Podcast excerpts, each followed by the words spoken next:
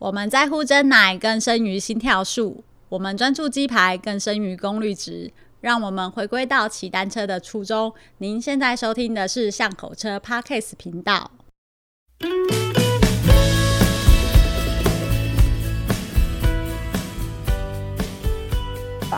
呃，刚好那个那个出版社，他就是他就遇到一些财务的问题，就倒闭了，嗯、所以。所以就会变成说，本来要帮我出的这个出版社就没了这样。然后那个时候，其实我其实就就是刚好在那个之间挣扎嘛。可是我就会觉得说，哇，可是我都已经你知道，都已经写了，嗯、写了二十六万字，对啊。然后那时候，其实我就我就想说，哎，那没有没有出版社怎么办？其实那时候我本来是想说，再去找其他出版社。然后我就是有寄给一些，就是我平常。我平常在看书的那些的出版社，嗯，但是我平常在看的书，其实大部分都是属于那种国外的，呃，就是翻译的文学小说，嗯，然后他们跟我回复是，呃，基本上其实因为台湾就是华文的这种长篇小说不是他们在行的，因为我也是因为这样我才知道说，哦，原来每个出版社他们都有在行，就是要推的，可能是他们通路还是。打广告方式等等的这样子，所以就是都不是属于我我这一类型的。那其实后来应该是说，我没有找到一个接近我我现在属于这样子类型又这么大本小说 的的出版社，而且愿意冒这个险。为什么说是愿意冒这个险？因为是我这本书太大本了。如果说他们要出的话，那其实应该是说，连十三万字都算是比较，都已经算是比较大本了。嗯、就是呃，如果说他们印刷这么多，他们的成本会很高。那一般来讲，他们第一刷就是他们之前就是有，我已经忘记是从哪个出版社这边知道，反正就是说，你素人的第一刷，基本上其实出版社都会亏钱。所以如果说你没有，你没有愿意跟他们走比较大量的活动，或者说你没有第二本的。计划的话，基本上其实出版社都不太会愿意去栽培你一个新人。人我其实是不是这样，我不是很确定啊。但是我那个时候走过来接触到的讯息大概是这样。嗯、然后，所以那个时候，但是我我其实那个时候有曾经有一个编辑，他有回复给我，其实算是鼓舞我。就是他那时候回复我，因为我是寄了我前面第一篇给他，而且是砍过的。然后那时候他就说：“命我。”我其实很惊讶看到你这样子的内容，因为他说他在华文的这个小说里面，他很就是说，除了主题很新鲜，然后内容就是不管怎么样，呃，就是都是算是比较嗯比较新鲜之外，就是我也我我这样子的文笔的呈现的方式，他说就是是几乎呃就是。是非常非常少见的，所以他很希望说，就是他就跟我说，他们出版社是不适合出我的书，但是他很希望我能够继续下去，而且他还直接跟我建议说，他觉得在这个部分里面少了我的故事。然后你知道那时候我整个就是整个、就是、被打到、呃、起鸡皮疙瘩，嗯、对。然后那时候我就说，其实这是我砍掉的版本。然后呢，我就随即寄给他，我原本没有砍掉的。嗯、然后他就说，他他就跟我说，对，这个就是原本我在读的时候觉得少的那个精髓。嗯。然后你知道那种感觉，就是我就觉得我也被鼓舞到，我就觉得说，哦天哪，就是你是一个大型出版社的编辑，然后你这样回复我，然后你告诉了我。我我我其实应该可以朝哪个方向走，嗯，然后所以我那时候我就决定就继续，就是其实我还是有重新写啦，就是说把一些把东西就是再放回来，然后剪剪剪剪剪，然后大家变成大概哦，好像就中中中间来来回回可能就变成十九万字什么之类的，嗯、然后后来我就还其实我那时候我就发现，因为我在编辑的时候。我要花很多的时间，然后我觉得我没有这么多的时间再去找出版社，所以我就决定说把出版社这件事情先放一边，然后我就先继续编辑。嗯，然后那时候我就有个朋友，他就帮我介绍了一个，就是就是他刚离开出版业的一个编辑，然后他就说也许他可以帮我这样。然后，反正我就问他，因为那时候我觉得我确实是可能需要一个只专比较专业的编辑告诉我说我文字的方向有没有有没有什么需要调整的。结果他真的是一个天使。那时候他就我就是我的第一篇，他就是我就也是寄给他，然后他当天就是哎、欸、隔一天他就寄回来给我，他就告诉我说：“命，你这个故事，就是他反而告诉我说，如果他有这个荣幸的话，他希望能够担任我这本书的编辑。”这样哇哦！所以他就对，然后可是他真的帮我很多忙，因为其实确实我之前有很多的就是知就是。非常细琐的事情，他就觉得说，哎、欸，可以不用加进去。可是反而是有一些东西，我因为对我而言是一个，我觉得是习以为常，就是我可能写到这边，我后面就没有再交代了。然后他会说，但是读者会想知道说这件事情是怎么来的。嗯、所以其实我又为了这样的事情，就是再去呃加加强这个故事这个部分的，嗯、就是前后的，就是因果关系这样。所以就是再再把这个故事补足起来。所以最后就变成这样，然后后来就是 书写完之后，我就想说，好啦，现在是什么时代了，不用出版社啊，老娘就自己印吧。所以我就自己把书印出来了，这样。So, 反正有编辑帮你弄好啦，差不多就送件就好啦。你知道，因为我当初也是在就是了解出版社这个行业的时候，嗯、我才知道说，因为编辑是一个多么重要的工作，嗯、就是你知道。我记得是大亨小传，听说他第一次作者丢出去的时候，他的故事整个是就是结构乱七八糟的，就是超烂的。然后呢，就是那个编辑他就是看到以后，他就整个就是退回给作者，然后告诉他说你应该要怎么样调。然后那个作者再全部重新就是就是呃整理完以后，才现在变成现在一个就是超级嗯就是有名的一个一个小说。嗯。所以我觉得就是有没有。就是编辑这件事情很棒，而且我这也是，我是我在带团，然后带的是国外的媒体团啊，对，那一次有跟威哥一起，对不对？欸、哪一个媒体团？国外媒体，呃，哎、欸，我带两年，那是我第一年还是第二年，我忘记了。哦，有有印象，有印象，有印象，对，应该至少有一次我们有合作，对，反正就是里面有一个媒体。然后他就是也是有在写书，然后他有在帮人家编辑，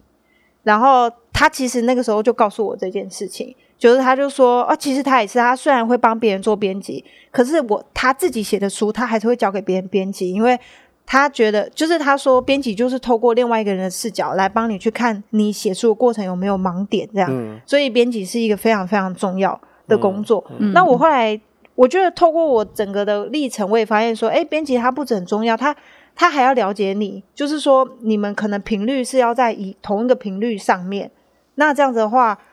才有我觉得才有相辅相成啦，嗯嗯的一个作用，这样子。嗯、当然喽。对啊。嗯。所以对，所以我那时候我就，而且其实我那时候把书写完之后，其实我还是有点担心，我想说，哎，会不会是我自己自嗨，就自我感觉很良好，就觉得。就是把这本书出出来，所以那时候我才想说，我设定一个门槛，就是做一个集资的动作。嗯，所以那时候我就想说，哎、嗯欸，我成本这样算一算，我大概要卖大概七百五十本，我才有办法回本。你知道，回本就是时间成本都不算，就是所有付出去的 COCO，嘿然后就是把它计算以后，我想说要七百五十本，所以我就算做了一个自己就直接自己在 Facebook 上面集资，然后就是想说，哎、欸，如果有超过七百五十本的话，那我就印这样。其实那时候我做这件事情最主要的是，我我我其实有点怕，就是因为我觉得印书它是一个社会成本，嗯、我不想要它印出来的时候就你知道就堆堆在我家，然后我我只会觉得自己很爽，就说哎怎么样我出一本书，但是这些书全部都在我家这样子，嗯、所以所以那时候我就想说好，我我想要先看看它到底有没有就是市场，嗯，就是是不是真的有人期待这个故事这样子。所以我就开始就自自己集资，那我完全就是靠自己的 Facebook，就是在在在推广，就是在宣传，嗯，对。然后就没有想到那时候就已经推广到六百多本，但是时间已经到了，然后我就自己自己还是。就是自己擅自在改变游戏规则，嗯、说啊，那老娘现在印了，所以我就还是把它印出来。是哇，所以我就拿到了。哦，对啊，而且我很开心，Nico 竟然在，你知道，对就自己买了一本。哦，这这不是应该的吗？对，但是但是重点是你有看完吗？没有，我就知道。对，你你知道这是另外一个重点，因为我真的觉得我自己的书写很大本，然后 我之前你知道我真的超担心，我就是一个砖。对啊，然后我之前真的超担心会不会就是有人就是可能你知道就是只是纯支持啊或者什么，然后就是我不想要的结果还是出来，就是他还是就是不是堆在我家，而是堆在别人家，没有在我的办公桌随时可以翻的概念。对，嗯，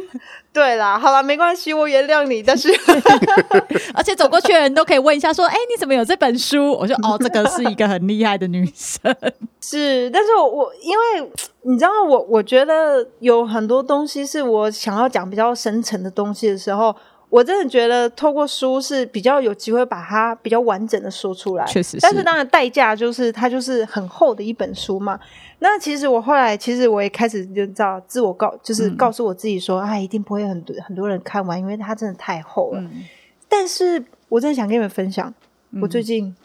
我最近就是不断的接收到呃很多的读者，就是传讯息给我，然后跟我讲他们看完，然后以及他们可能被哪些章节感动。但是我后来发现，会被这些章节感动。都不是单纯被我的故事感动，而是因为他们的生命的经历里面曾经有什么事情发生，然后是跟这件事情相互呼应的，所以他们才会就觉得说：“哦，这一篇好棒。”然后原因是因为他们也曾经有过一个怎么样的故事，然后他们也会跟我分享他们发生了什么事情，所以我基本上现在就是透过了我这个故事，然后又可以听到很多呃来自。你知道，就是讲中文的人的故事，嗯，对。然后我就觉得好感动，你知道，我最近就是有一种自己也自我鸡皮疙瘩，就想说，你知道，我从来没有想过他会有这样的结果。就像我那时候在骑骑单车的时候，我其实我我觉得光头哥哥应该有跟我一样，因为你之前也有骑单车旅行嘛，我觉得也许会有一样的共鸣，就是一开始其实我可能是为了我自己的一些。你知道吗？为了种种很多很多的理由，然后出发了。可是当你出发的时候，你就开始去接触到你意想不到的事情，你意料之外的人，然后真的是没有想过的对话，然后以及这些相处模式，然后就会突然发现说，诶，这已经不是我当初计划的东西，是比我当初想的是更，我我会说，我会用更美好来形容，然后。你知道吗？就是那种感觉，就是诶，当我好像张开双手去拥抱这个世界的时候，我真的就没有想到这个世界会用更用力，然后更温暖的方式来回报我。嗯，然后你知道，就会让我再想要更很用力的去回报这个世界。对，很感人。对啊，这些收集下来的未来都可以再跟大家分享啦，因为有很多哎，你又听到了新的。就是读者，然后回馈给你的心得哦，原来可可能可以让你挖的更深层一点。对，对，我觉得会会有这样一个互相的共鸣。没有想到说，哎，可以带起那么多人的心情跟情绪。好了，我我我下礼拜给你一篇 feedback，五百字，五百字，没有关系啊，第一篇，第一篇五百字，对。所以意思是说每一篇都有五百字。那我要告诉你，我一共有十六篇哦。哦，还好。幸好你不是说以后每一篇要逐字增加，哎，第二篇要多一点呐、啊，嗯、一直加上去，又有很期待啦。啊、嗯，哎、欸，其实说到这边啦，嗯、我真的很想要问一下光头哥哥，嗯、我又想要来篡位了。就是之前其实我知道你也有到，就是就是用单车旅行这件事情，可是其实我没有，好像没有好好听过你完整分享过，嗯，这方面的故事、欸，哎。对不对？嗯，你想要听哪一段？我要从现在开始讲，要讲要讲两三天。I know, I know, I know。就像如果你现在问我一样，嗯，就是譬如说你的路线呢？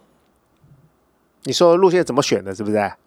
呃，你路线，你你有你是去哪些地方啊？就从台湾飞新加坡嘛，那新加坡完了以后就飞澳洲。嗯然后澳洲完飞纽西兰，嗯、然后纽西兰再飞智利，然后智利再去 Bolivia，然后再去裴路，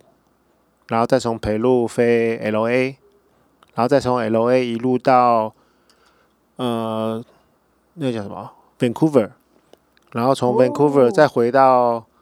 那个 San Francisco，然后再去 Alaska，然后再回到 Vancouver。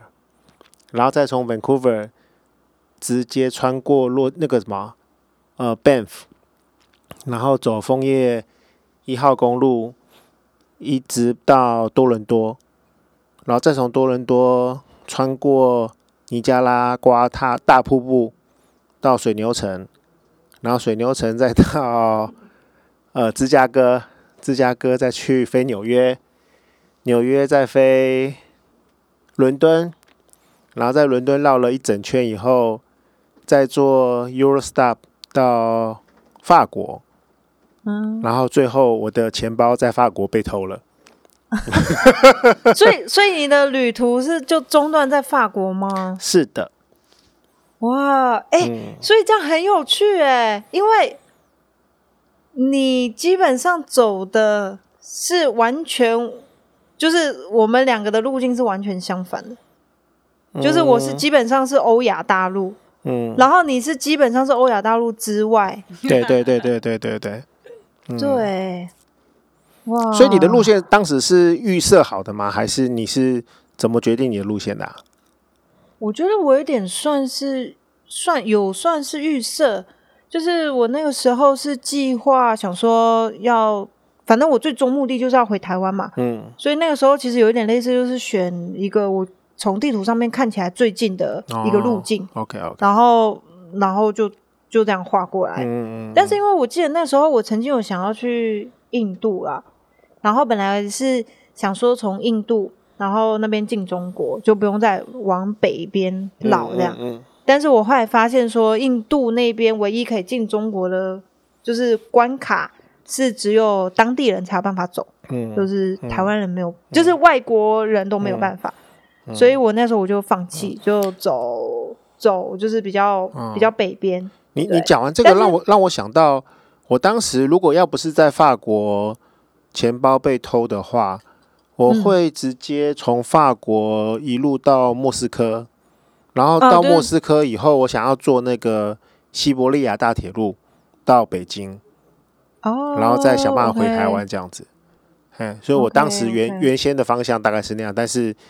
呃，天有不测风云，所以说就在呃里昂被。被、uh huh, uh. 被打断了这样子，嗯嗯，嗯，所以你那个时候是连单车都被偷走吗？没有啊，就只有钱包啊，就钱包，然后哦，钱包也就只有一些现金吧。那反正信用卡那些东西马上发现就马上止付啦。Uh huh, uh. 然后那消息传到台湾以后，我的很多朋友都说那个需那个账号直接给给他，然后他传他转那个转账给我。我说不要，我不我不想再骑下去了，我不想再走下去了，你让我回家吧，我已经没有心情了。不要再叫我骑了，让我回家吧。我已经没有心情了，主要是没心情了啦，主要那个时候没心思了，对对，已经没心思了，对对对对，心情。其实我觉得在旅途当中，真的都会遇到有点类似这样的心情。嗯，对。我我其实记得我那个时候快要到北京的时候，我我基本上也是这样，我觉得天哪，烦死了！而且因为我觉得那时候比较是，呃，除了大环境之外，我内心也有一个蛮大的一个呃挣扎，就是因为那个时候我就觉得我我已经要结束这趟旅程了，然后我我要回到台湾了，可是我不知道我是不是还有办法去去用我现在。的，你知道，我觉得那种感觉有点像你好像打开了一个潘多拉的盒子，然后我不太知道我有没有办法再就是用这样子的心情回来面对，就是台湾所有一切的的事物，所以我那个时候就变得很焦躁，所以我其实到最后距离北京呃好像几几百个几百公里，五五百公里吧。我那时候就搭火车过去了，嗯、因为那时候我我也是遇到一些小小问题，嗯、就是也也是爆胎，嗯，然后但我那时候只是爆胎而已，就心情、啊、就心情就木的 被 okay, okay. 木的被弄了，对、okay, 嗯、对对对对对，但是当然因为那个时候是，反正因为我的轮胎的嗯尺寸，嗯、我就是反正我买不到。然后那时候，反正我我必须要一家一家的，就是可能一个城市一个城市的跳啦。嗯。然后那个时候，呃，反正那个时候其实是当下有一个人就跑过来跟我说：“没关系，就是呃，因为那时候我在卖明信片来，就是解决我旅费不够的问题。他说我帮你买明信明信片，那你就有钱坐到下一站，然后如果真的不行的话，就再坐到北京。但那个时候我的钱就其实只够直达北京啊。然后那时候我就觉得，我就跟他说我不要了，老娘不骑了。然后我就直接坐到北京去。嗯、可是你是因为有点，你当下其实你是可能一个怎么样子的心情，让你觉得说，老子不骑了，我要回家了。嗯，多半是人的问题啦，就是那个我当时碰到的警察，碰到的那个法国的环境，还有我接触的一些人，让我觉得我不想待在那边了。对对，OK，其实我我觉得我那个时候也是这么认为，嗯、我那个时候也是认为说，就是那个时候在中国的很多很多的环境，让我觉得我很烦躁，嗯、然后我会觉得这个大环境不值得。我我在这边骑车，嗯、而且你知道那个时候，就是中国除了一线城市之外，它外面的其实因为就是说，我们现在看到，呃，在中国比较，它就是都市里面，其实他们都会有一个算是一个交通的规则，就是你可能卡车或者是什么样子，就是会排放污，就是呃，就是。反正就是你会有排放废弃物的车子，你是进不了大城市的。嗯，所以你只要出了大城市以后，你基本上你就是跟这些车子为伍，就是他们经过的时候，他们就这样砰砰砰砰砰，然后就经到你旁边的时候，尤其是上坡的时候，它就是会就像乌贼车，而且它都是往右边喷。嗯，然后我们脚踏车都在右边嘛，嗯，所以你就是你就是你会一路就被他们用那种整个黑烟这样噗这样子喷，就是喷着骑的。然后那时候我也觉得说很生气，就觉得说哇，你们真的就是很难骑啊。然后而且那个时候我也觉得景色真的很不好。可是我我我只是我意思是说，我觉得那个时候回归就是回想起来，我觉得在旅途上一路上其实都一定会遇到很多很多就是受不了的人事物。可是我觉得最终最终到最后过不了的那个坎。在回归，就是回想回来的时候，其实我觉得真正的那个坎是在自己的心上，嗯嗯嗯，而不是在那个大环境。完全认同，完全认同，所以我想偷偷问您，那个时候内心的坎，那个时候你可能觉得内心实际上真正可能过不了的那个坎是什么？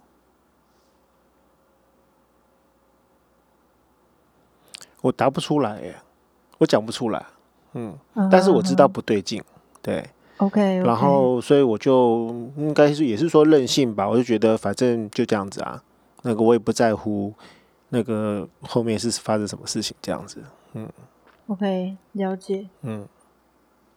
哦，我觉得 对啊，没问题。对，其实我我我觉得我我也是坦白说，我这件事情是直到我写书。而且我还记得我写书写到最后写到中国的时候，我超痛苦的。嗯，然后我有好几次其实想要在那一趴的时候放弃，而且甚至我的最后就是最后我要放弃的那个版本，我写了好几次。为什么我写了好几次？是因为我觉得我不管怎么写，我都觉得你就是那种感觉，就是我觉得我在骗我的读者，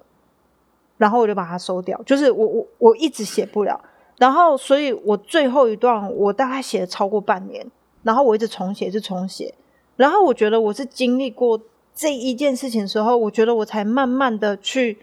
挖到我当时我内心我到底我到底不愿意去面对的是什么。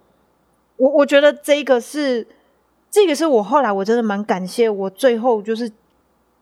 我觉得我很幸运，就是有人这样子慢慢的 push 我 push 我，然后。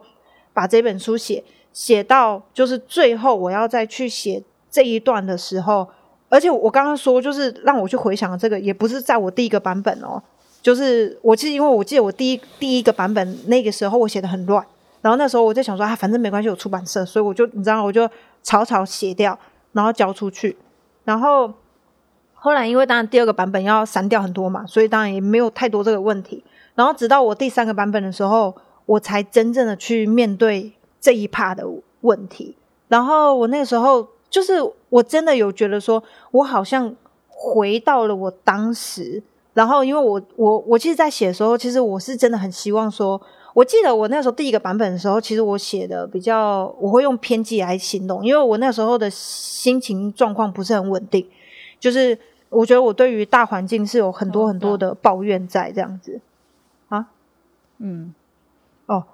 就是我那时候对。我那时候对大环境有很多的抱怨在，然后我我，所以我那个时候就是